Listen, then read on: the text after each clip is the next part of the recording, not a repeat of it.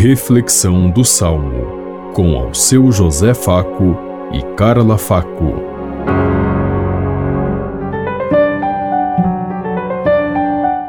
Paz e bem a todos os ouvintes que estão em sintonia conosco neste dia.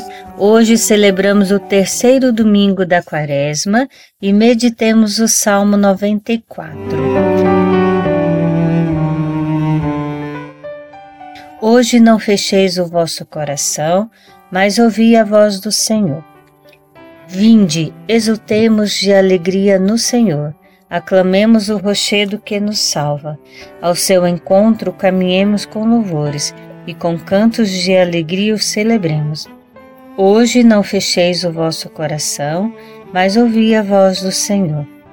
Vinde, adoremos e prostremo-nos por terra e ajoelhemos ante o Deus que nos criou, porque Ele é o nosso Deus, nosso pastor, e nós somos o seu povo e seu rebanho, as ovelhas que conduz com sua mão.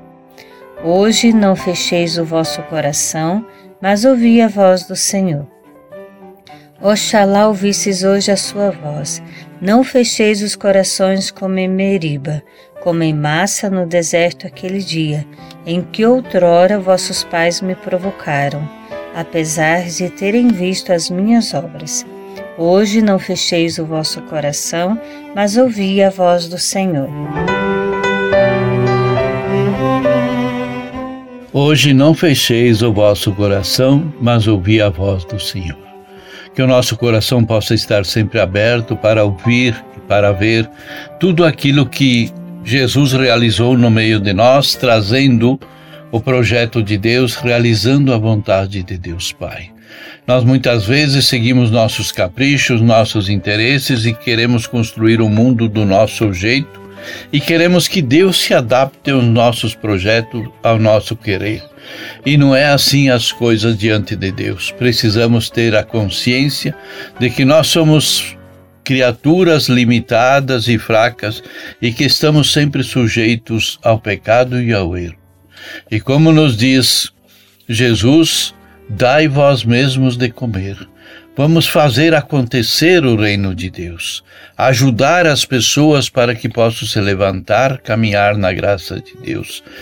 Precisamos estar presente aonde há dor e sofrimento.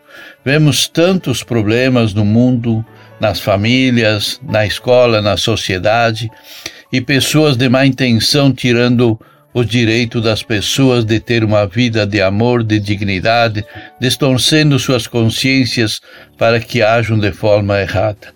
É tempo de nós mudarmos a consciência do mundo e colocarmos as verdades de Deus acima dos interesses das pessoas. Pensemos em tudo isso enquanto eu lhes digo. Até amanhã, se Deus quiser. Amém. Você ouviu Reflexão do Salmo com ao seu José Faco e Carla Faco.